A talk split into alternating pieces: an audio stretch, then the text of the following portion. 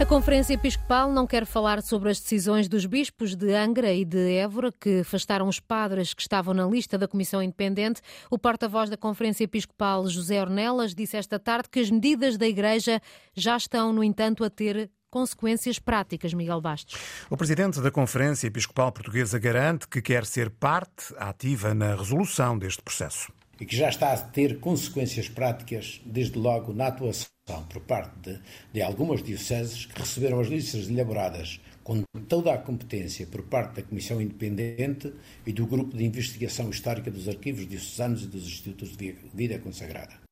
José Ornelas fala em medidas concretas já tomadas e noutras a tomar nos próximos dias. São sinal de um compromisso sério da Igreja em Portugal e de um total empenho em erradicar os abusos sexuais de crianças e dos jovens, porque isto é algo não só devastador para as vítimas, mas também completamente contraditório com aquilo que é a Igreja e daquilo que é o seu papel e daquilo que ela pretende fazer. Nesta declaração, o presidente da Conferência Episcopal mostra ainda disponibilidade para ir à Assembleia da República para prestar todas as informações, todos os esclarecimentos necessários. Estamos totalmente disponíveis para prestar todas as informações e esclarecimentos necessários na Assembleia da República a propósito das ações que estamos a realizar no âmbito dos abusos sexuais de menores e pessoas vulneráveis. Nós desejamos ser parte ativa na, resolução desta dramática situação que é transversal a toda a sociedade. O Parlamento aprovou hoje, por unanimidade, a audição da Comissão Independente para o Estudo de Abusos Sexuais de Menores na Igreja, do Presidente da Conferência Episcopal e da Ministra da Justiça, entre outras entidades. Comunicado da Conferência Episcopal enviada esta tarde às redações. É uma suspensão provisória, mas o arcebispo de Évora considera que fez o que tinha de fazer. O arcebispo diz na Antena 1 que defende o perdão da Igreja Católica, mas é preciso tratar dos casos que são da Justiça. Francisco Senra Coelho decidiu afastar um padre que estava na lista da Comissão Independente. O arcebispo diz que agora o caso está nas mãos da Justiça. Paulo Nobre. O padre da Diocese, visado pela Comissão de Inquérito aos Abusos sexuais na Igreja já está suspenso. Um afastamento preventivo como parco, não, não exercerá a função de parco, nem terá qualquer relação de serviço pastoral com as crianças. Esta é a decisão de Francisco Serra Coelho. O arcebispo de Évora diz ter ouvido três juristas antes de suspender este padre que terá abusado de rapazes na década de 1980 no Seminário Menor de Vila Viçosa. A medida é prudente, mas não punitiva, vale a presunção de inocência. Neste momento a pessoa não foi julgada, nós não sabemos se aquilo é verdade. É uma pessoa que tem presunção de inocência. O arcebispo de Évora recebeu na sexta-feira o relatório da Comissão Independente. Serra Coelho pediu explicações à Comissão. E responderam em pouco tempo, com os pormenores necessários, apenas tiveram como linha vermelha o nome da, da vítima, que não me deram o nome da vítima, e eu procedi ao que tinha que proceder. O padre está, entretanto, suspenso de todas as funções. O caso será enviado ao Ministério Público. O arcebispo Senra Coelho defende o perdão dos prevaricadores. Eu perdoo e defendo, defendo o perdão, evidentemente, sou cristão. Mas isso não pressupõe que eu não recompenso os danos que, que, que, causei. Sobre o padre agora suspenso, o arcebispo de Évora aguarda o processo de averiguação. As conclusões serão depois enviadas para Roma, onde será tomada a decisão final. Decisão de Évora. Ainda ontem, o Bispo de Beja dizia que a Igreja deve perdoar os padres que abusaram sexualmente de crianças.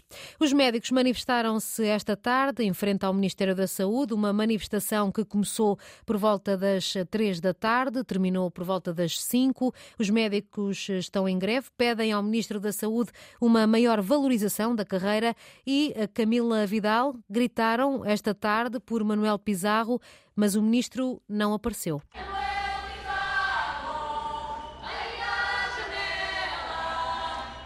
Mas o ministro não foi nem à janela nem à rua, como pedia a líder da Federação Nacional dos Médicos, Joana Bordalo Issa. Sabemos que o senhor Dr. Manuel Pizarro está aqui neste edifício e convidamos-lo a vir, a descer e a estar aqui connosco, porque é nosso colega e sabe muito bem qual é que é o problema dos médicos no Serviço Nacional de Saúde. Foram centenas no protesto que afinal não foi apenas dos médicos. André Rocha, estudante de medicina, que apareceu trajado, explicou porque é que participou eu juntei-me a este protesto pela formação médica de qualidade. Portanto, e por internato também de qualidade.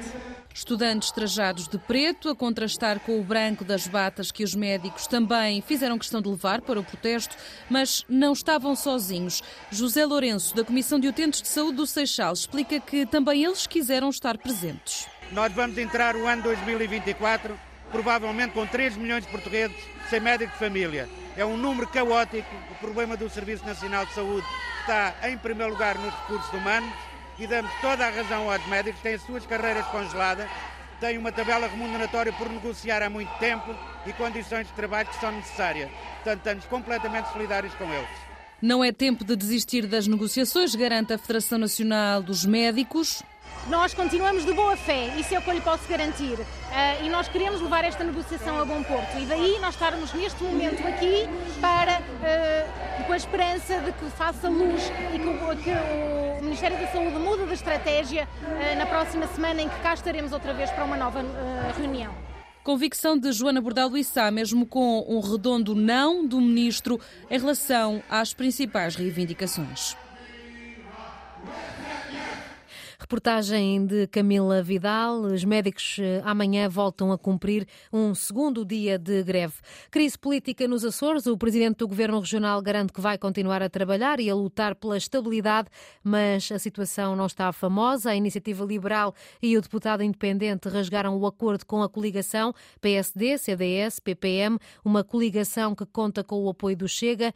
O presidente do Governo Regional, José Manuel Bolieiro, já disse esta tarde que vai continuar a fazer o trabalho que lhe compete. Não fui aso de nenhuma situação, nem autor de nenhuma situação que provoque instabilidade. Temos um programa do Governo aprovado, recentemente garantimos a maioria da votação, a maior maioria de votação do orçamento nesta legislatura, aprovado e, portanto, vamos seguir a nossa vida com a naturalidade que o interesse dos Açores propõe e impõe.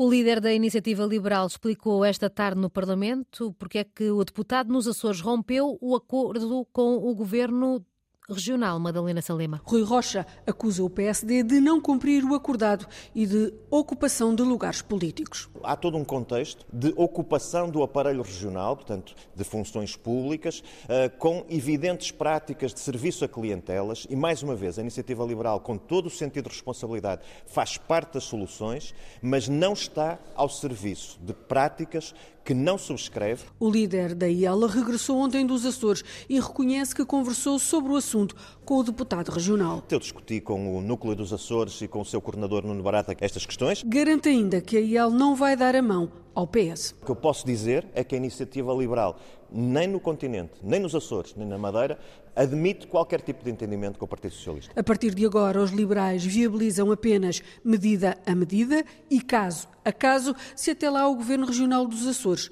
não cair. O líder do Chega, André Ventura, considera que a iniciativa liberal não foi responsável. É uma enorme irresponsabilidade o que a iniciativa liberal está a fazer. Uma enorme irresponsabilidade. E queria deixar aqui também claro o seguinte: é uma jogada que vai correr mal. E vai correr mal porque o eleitorado vai saber punir e castigar a instabilidade e aqueles que a criam e aqueles que, por meras jogadas políticas, são capazes de pôr em risco um governo que conseguiu virar a página do socialismo uh, nos Açores. Uma opinião diferente tem o líder parlamentar do PS, Eurico Brilhante Dias, admite que fica satisfeito com esta decisão da iniciativa liberal. É sempre uma boa notícia que a extrema-direita não fosse apoio a nenhum governo em Portugal.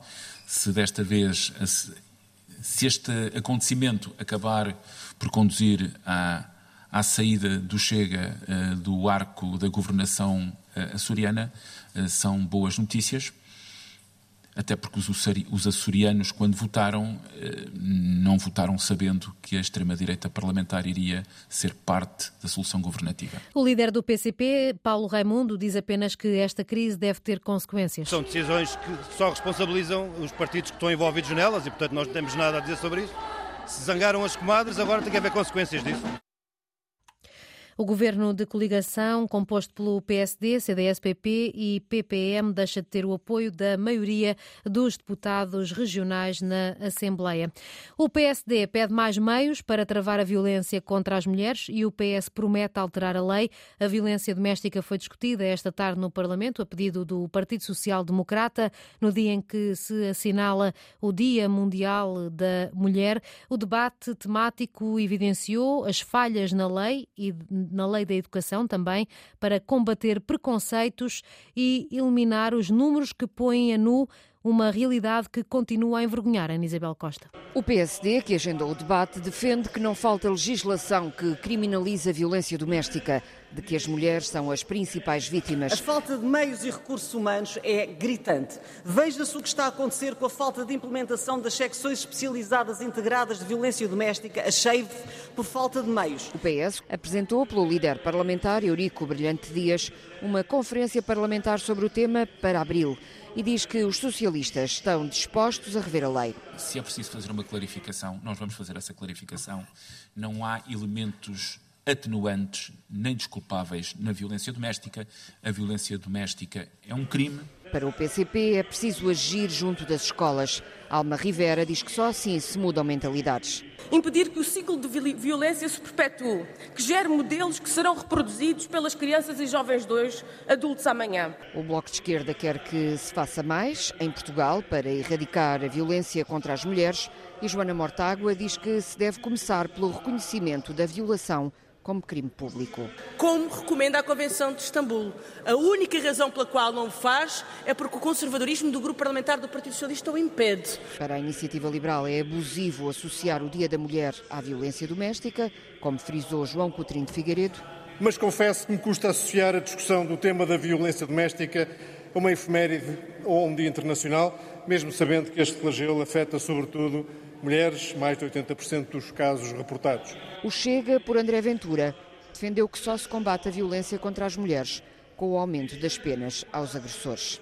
Se quem violou uma mulher nunca mais visse a luz que nós estamos a ver aqui, era tão simples de resolver este problema. A mulher, ou melhor, a violência contra as mulheres, foi discutida neste Dia Internacional no Parlamento.